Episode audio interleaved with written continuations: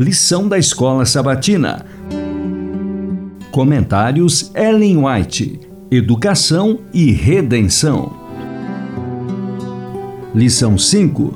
Jesus como Mestre dos Mestres.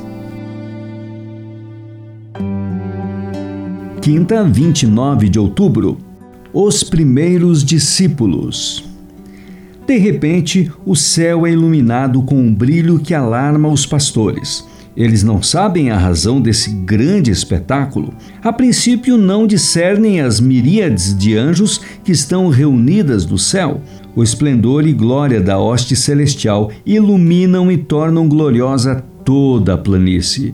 Enquanto os pastores estão aterrorizados ante a glória de Deus, o anjo que lidera a hoste lhes acalma os temores, revelando-se a eles e dizendo: Não temais.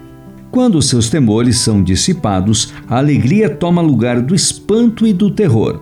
Não poderiam, a princípio, suportar que o brilho da glória, que acompanhava toda a hoste celestial, surgisse diante deles repentinamente. Apenas um anjo aparece ante os olhos dos vigilantes pastores, a fim de lhes dissipar os temores e de dar a conhecer sua missão.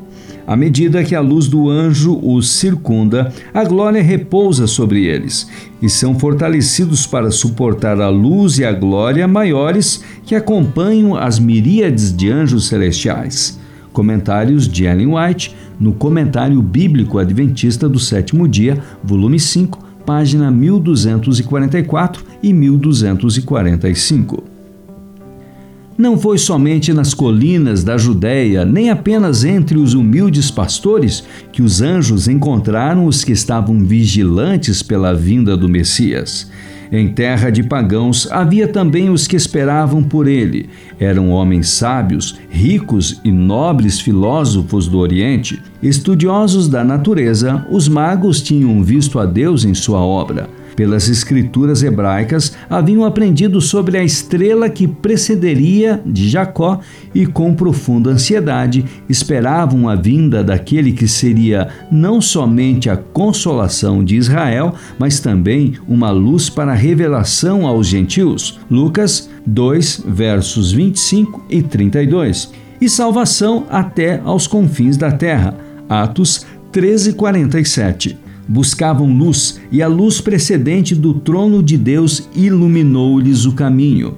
Enquanto os sacerdotes e rabis de Jerusalém, os pretensos depositários e expositores da verdade, encontravam-se envoltos em trevas, a estrela enviada do céu guiou os estrangeiros gentios ao lugar do nascimento do recém-nascido rei. O Grande Conflito, página 315 a vinda do Messias havia sido anunciada primeiramente na Judéia.